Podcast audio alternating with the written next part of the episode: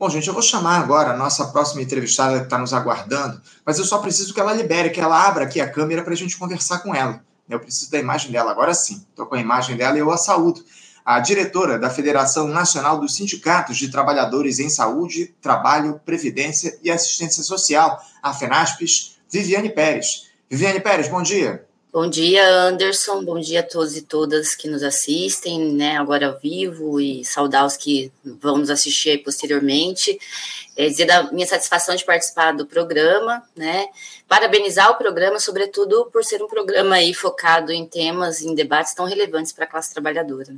É isso. Eu que agradeço as tuas palavras aqui, Viviane. Muito obrigado também pela sua presença mais uma vez aqui conosco no Faixa Livre, também te desejando aí um feliz 2024, um ano aí de grandes realizações e de, acima de tudo, de que os interesses da classe trabalhadora sejam atendidos ao longo desse próximo período. Agora, o, o Viviane, que a gente queria falar com você a respeito do seguinte: nos últimos anos, especialmente após aquelas alterações das regras previdenciárias aqui no nosso país, no sentido de atacar a população pobre, o Brasil vem se deparando com um aumento vertiginoso, especialmente nos períodos de aposentadoria, mas não só as filas do INSS de pessoas buscando acesso a benefícios assistenciais ou previdenciários tiveram uma ampliação no tempo de espera.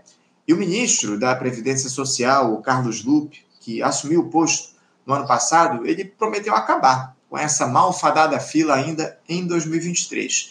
No entanto, um ano depois, parece que a realidade se impôs e o titular da pasta, na última semana, durante um evento lá em Brasília para abertura de cursos de formação dos aprovados no último concurso do INSS, o Carlos Lupe declarou, ô Viviane, que a meta para 2024 é de que a espera seja reduzida a 30 dias, a espera nessa fila do INSS. Atualmente, a fila para análise de pedidos de benefícios chega a quase 50 dias. Aos jornalistas, o Lupe afirmou que nunca falou literalmente em zerar a fila, mas em reduzir o tempo de espera para os 45 dias definidos em lei.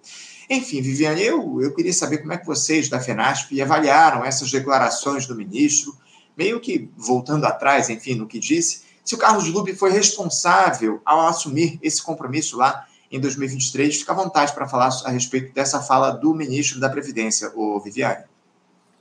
Vamos lá, Anderson. É, primeiro, assim, você fez uma fala importantíssima, né, que foi a última contra-reforma da Previdência, com a emenda constitucional 103, né, foi extremamente agressiva para a classe trabalhadora, né, e a FENASFES vem pautando discutir essa contra-reforma, né, alterar aí essas mudanças imensas que teve aí para o conjunto da classe trabalha trabalhadora, que eu acho que isso é fundamental. É, as filas do INSS, Anderson, elas são históricas, né, elas só foram, foram mudando de lugar, né? É, antes tinha aquelas filas presenciais nas agências, lá nos anos 90, início dos anos 2000.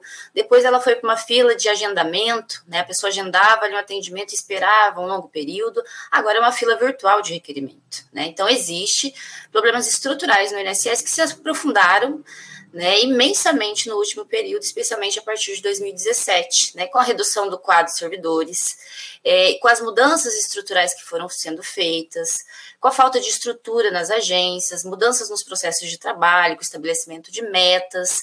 Então, existem problemas estruturais. Né, que se não for atacado esses problemas estruturais, né, é, a fila do INSS não vai ser resolvida.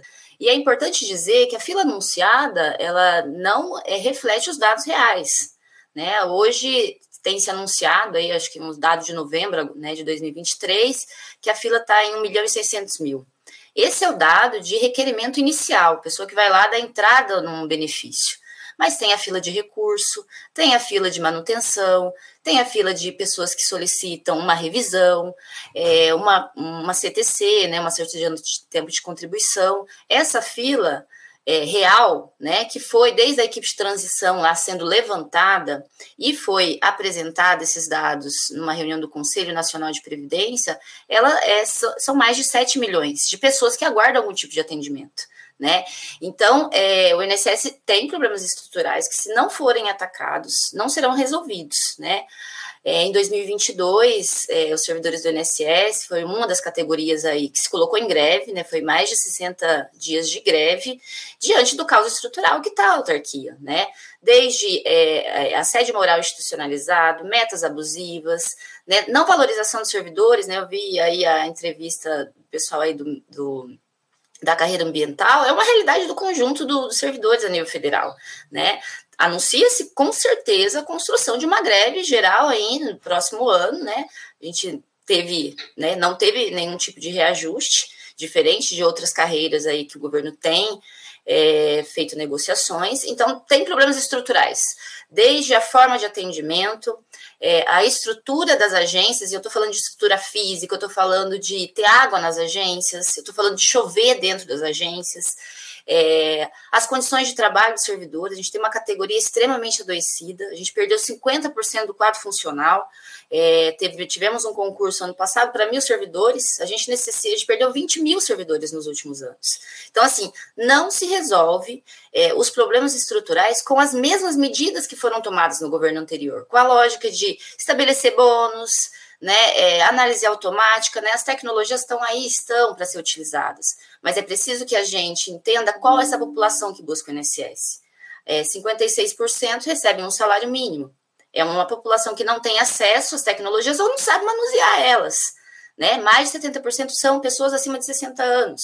Né? Então, tem que investir nas tecnologias, mas tem que investir na, no sentido de também qualificar e avaliar os riscos que, que essas análises automáticas têm trazido, alto índice de indeferimento, e essa fila está no recurso hoje, que soma-se 2 milhões e 400 mil pessoas que aguardam um recurso por um, dois, três ou mais anos.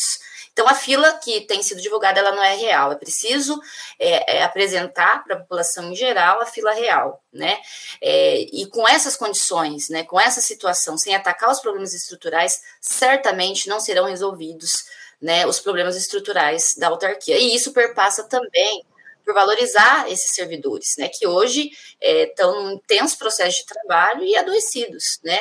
Para você ter uma ideia, Anderson, uma das pautas da greve é, foi a questão do nosso vencimento básico, né. Os uhum. servidores da carreira do Seguro Social do INSS é a categoria que tem um vencimento básico inferior ao salário mínimo, melhor, menor vencimento básico é, do Executivo Federal. Né? Essa é uma das pautas de greve e fizemos propostas que não têm impacto orçamentário é, é relevante, que poderia ser atendido, é o que o INSS hoje tem pago de bônus, é o que poderia é, ser investido aí para valorizar a carreira, para ter adicional de qualificação. A gente não tem, a gente tem servidores extremamente qualificados né? Os servidores de ensino médio, a maioria são tem alguma graduação, temos servidores com mestrado, doutorado, e não temos adicional de, de qualificação. Né?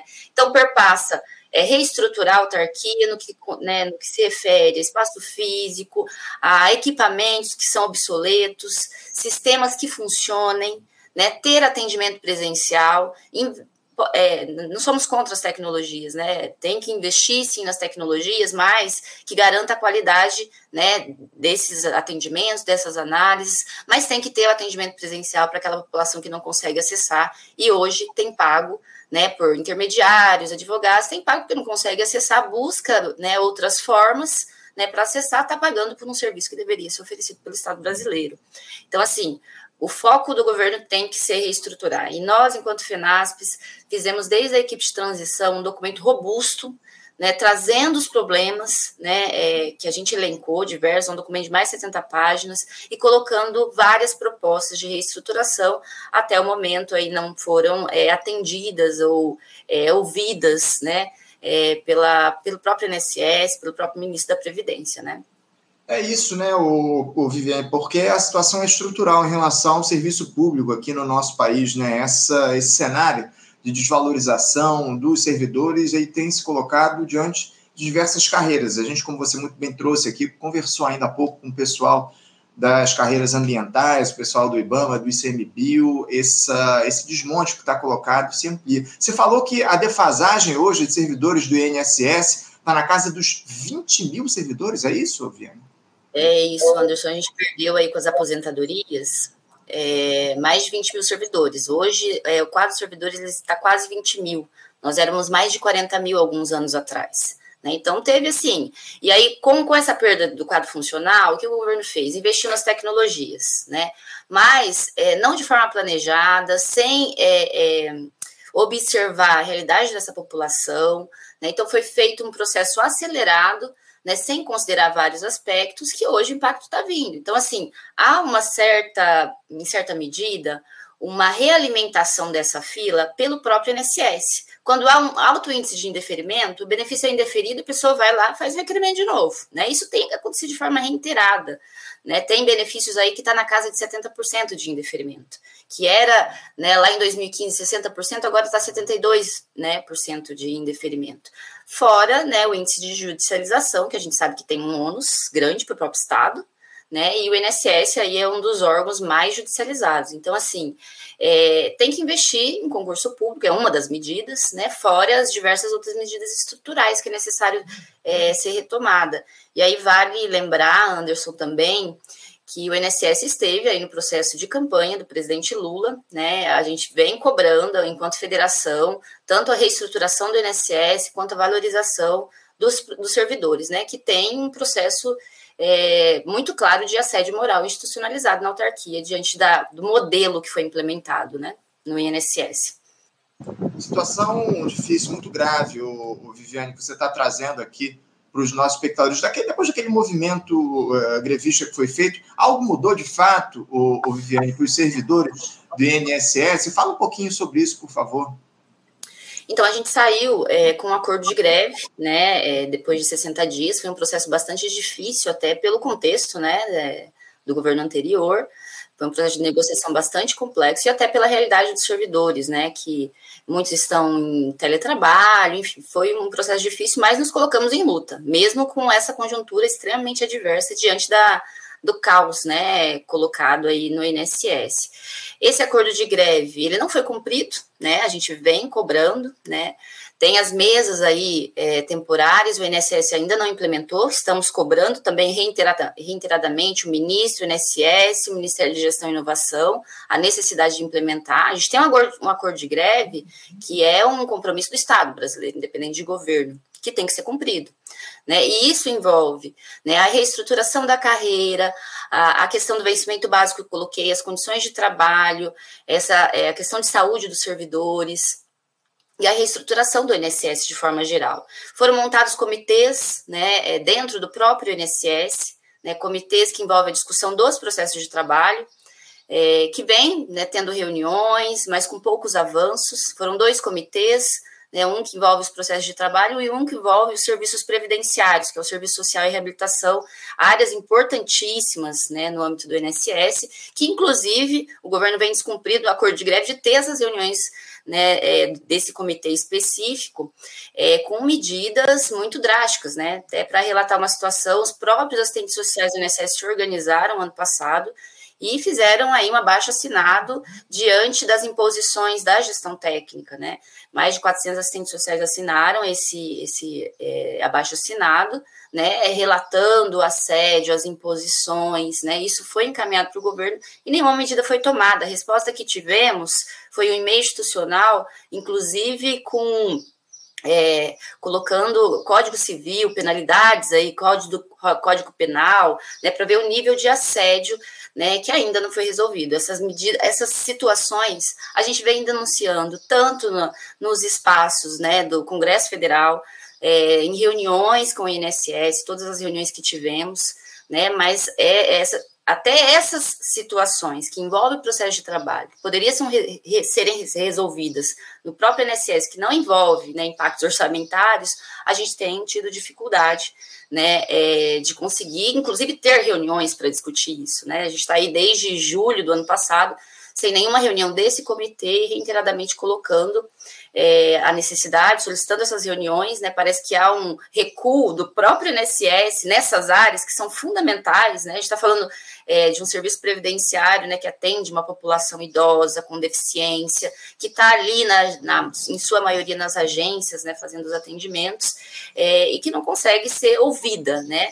A gente está solicitando um espaço democrático de diálogo com, com os gestores dessas áreas, com o presidente do INSS, para discutir essas situações e não só imposições, né, de forma unilateral, que é o que vem sendo tomada. Desse, desse acordo, o Viviane, foi construído aí para o fim desse movimento grevista, você falou que ele não tem sido respeitado. Eu queria que você eh, falasse um pouco a respeito o, o que, é que o governo não tem colocado a, a, no debate, na discussão em relação a esse acordo, o que é que não é respeitado desse, desse documento aí que foi firmado para o fim da paralisação dos servidores? É, na realidade, Anderson, nenhuma das pautas ali, o que, que a gente colocou é, enquanto ações ali, né, necessidades no acordo de greve, a única medida que foi atendida foi uma greve de 2009 que a gente solicitou a devolução dos valores que foram descontados.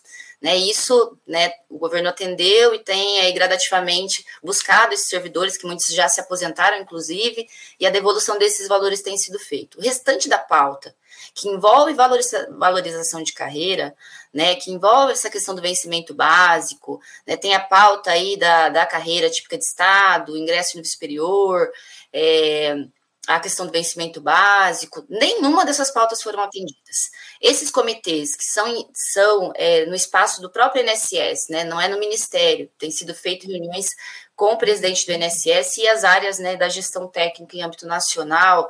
É, a gente tem o Comitê dos Processos de Trabalho, que tem tido algumas reuniões, mas poucos avanços, e esse outro comitê que envolve Serviço Social e Reabilitação, nem as reuniões têm tido. Então, assim, é, é, a, quase na sua totalidade, esse acordo de greve não foi cumprido.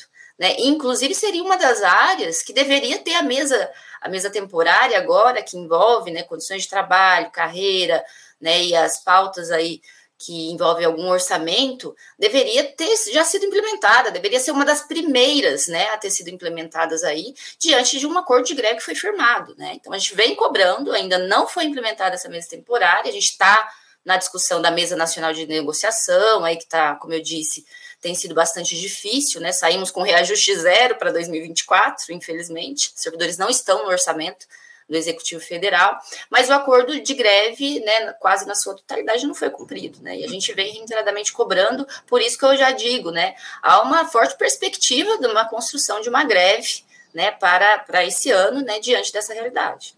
É muito grave, muito grave tudo isso. O, Gilberto Costa, nosso espectador aqui, aliás, antes disso, Viviane, a gente tem acompanhado muito de perto as demandas dos servidores públicos federais aqui no nosso programa, temos feito diálogos constantes com o pessoal do FONACAT, do FONASEF, a respeito dessas demandas das diferentes categorias de serviço público aqui, o fato do governo não colocar reajuste no orçamento de 2024 para o funcionalismo federal, enfim. Agora, o Gilberto Costa ele faz uma lembrança importante aqui, o, o Viviane, que eu queria trazer para a tua análise. Ele diz aqui, ó, o desgoverno passado encheu o INSS de militares da reserva e ativos para ajudar, entre aspas, no desenvolvimento dos processos que se evolumavam. Hoje, o que foi feito com eles? Ainda estão lá, entre aspas, ajudando?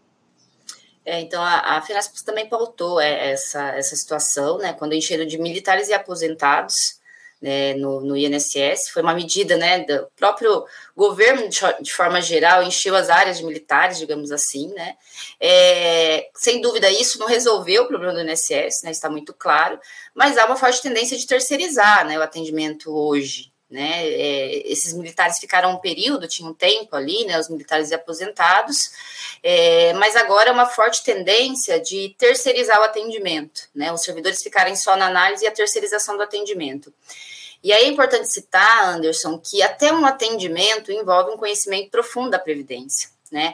Quando você vai orientar uma pessoa sobre uma aposentadoria, é, você tem que ter um conhecimento aprofundado, né? Então, assim, essas medidas que foram tomadas e, de, de certa forma, a gente vê uma continuidade das medidas do governo anterior, né? A gente não vê mudanças estruturais, a gente vê, por exemplo, o bônus que foi implementado em 2019 foi é, reiterado agora, né, em 2023, né? É, a, a, lógica da automatização sem planejamento, cuidadoso, né, dessa regra de negócios, como eles chamam, é, dos riscos para isso, enfim. É, há uma tendência à terceirização, isso já vem sendo anunciado de alguma forma, né, isso aconteceu lá, mas na época com militares e aposentados, e não resolverá o problema do INSS. O investimento tem que ser na valorização desses servidores que hoje estão no INSS, concurso público, condições de trabalho, é, e reestruturação da, da própria estrutura física das agências, né? É extremamente necessário para, de fato, resolver esses problemas que são estruturais. É isso, é isso. Problemas estruturais e que afetam, evidentemente, a população aqui do nosso país. Viviane, eu quero agradecer muito a sua participação com a gente aqui no Faixa Livre também. Vamos continuar acompanhando essa, esse cenário aí da situação, essa situação grave pela qual os servidores do INSS passam.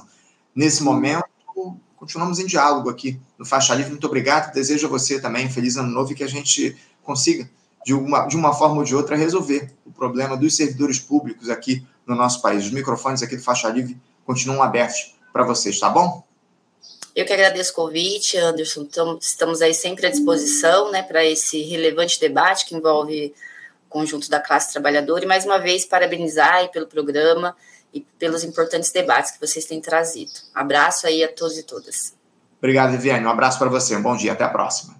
Conversamos aqui com Viviane Pérez. Viviane Pérez, que é dirigente, diretora lá da Federação Nacional dos Sindicatos de Trabalhadores em Saúde, Trabalho, Previdência e Assistência Social a FENASPES, falando aí sobre a tal da fila do INSS, enfim, sobre os compromissos que foram assumidos pelo, pelo governo federal e não têm sido cumpridos em relação ao acordo de greve que foi realizado em, no, último, no último ano aí dos servidores, enfim, lamentável todo esse quadro, a gente precisa cobrar, acima de tudo, uma valorização das diferentes categorias de serviço público. Vocês veem aqui que a gente tem trazido uma série aí de entidades que representam servidores públicos cobrando valorização. É muito, muito triste que a gente tenha que trazer esses temas e a gente esperava uma ação um pouco mais firme do governo Lula nesse sentido, mas infelizmente não é o que a gente tem observado ao longo desse pouco mais de um ano de mandato do governo Lula. Enfim, gente, vamos encerrando aqui a edição de hoje do Faixa Livre. Quero agradecer demais a audiência, a participação de todos vocês aqui, muitas mensagens no nosso chat. Lembrando, não esqueçam de seguir aqui o nosso canal, de se inscreverem aqui no, no, nosso, no nosso canal. Muito importante a participação de vocês também comentando, curtindo aqui a nossa live. Essa interação é importantíssima para o nosso programa avançar e alcançar mais pessoas. Muito obrigado mais uma vez pela audiência de todos vocês. Amanhã, a partir das 8 da manhã, estaremos de volta com mais uma edição do nosso Faixa Livre. Desejo a todos uma ótima segunda-feira, uma ótima semana. Deixo um abraço e até amanhã. Você, ouvinte do Faixa Livre, pode ajudar a mantê-lo no ar. Faça sua contribuição diretamente na conta do Banco Itaú, agência 6157, conta corrente 99360, dígito 8. Esta conta encontra-se em nome do Sindicato dos Professores do Município do Rio de Janeiro e região, o Simpro Rio, uma das nossas entidades patrocinadoras, mas seus recursos são destinados exclusivamente para o financiamento do nosso programa. Você pode fazer sua doação de qualquer valor, utilizando também a nossa chave Pix, que é ouvinte@programafaixalivre.com.br. Sua contribuição é fundamental para a manutenção desta trincheira progressista no ar.